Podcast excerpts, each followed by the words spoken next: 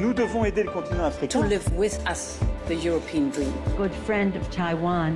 Europe Matin. Votre revue de presse internationale, première étape ce lundi matin, les États-Unis avec vous, Alexis Guilleux. Bonjour. Bonjour. À la une des journaux américains ce matin.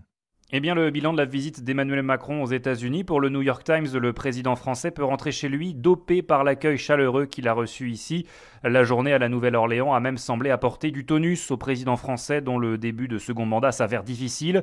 Politico retient les interactions amicales et les tapes dans le dos entre Joe Biden et Emmanuel Macron. Le dîner d'État de jeudi soir était une fête de l'amitié, un tourbillon de bonhomie épicé de légers désaccords, estime le Washington Post pour qui Emmanuel Macron apparaît aujourd'hui comme le leader de facto de l'Europe, après le départ d'Angela Merkel et la succession des gouvernements au Royaume-Uni. Concernant le protectionnisme américain, le Wall Street Journal se montre en revanche prudent, malgré la volonté affichée d'aplanir leurs différences.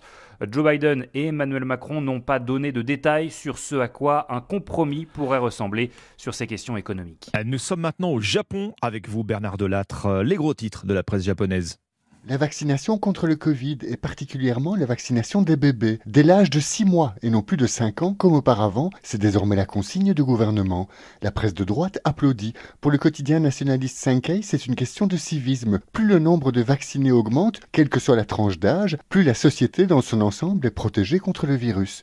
Le journal conservateur Yomiuri ajoute que cet été, beaucoup d'enfants en bas âge contaminés à la crèche ont dû être hospitalisés en urgence, victimes de déshydratation, de difficultés respiratoires voire de convulsions. Mais pour les journaux de gauche Asahi et Mainichi, la décision revient aux parents, pas au gouvernement. Au lieu de contraindre, le ministère de la Santé doit convaincre. Et il y a urgence selon le Tokyo Shimbun. Le Covid a tué plus de 30 000 Japonais depuis janvier. C'est deux fois plus que l'année précédente. Nous sommes enfin en Turquie ce matin avec vous, Rémi Trio. Une question à la une des journaux turcs. La Turquie deviendrait-elle le lieu où se retrouvent les mafieux pour régler leurs comptes se demande Mediascope. Ces dernières années, les assassinats impliquant mafieux serbes, azéris, iraniens et russes se multiplient d'après le média. L'opposition dénonce un laxisme du gouvernement et met en cause le ministre de l'Intérieur, Süleyman Soylu, pour sa proximité supposée avec des parrains de la pègre. Il se défend en communiquant sur son action anti-drogue. Bilgun le cite 119 000 personnes seraient incarcérées pour des affaires de drogue, mais le trafic n'est pas toujours là, on l'attend.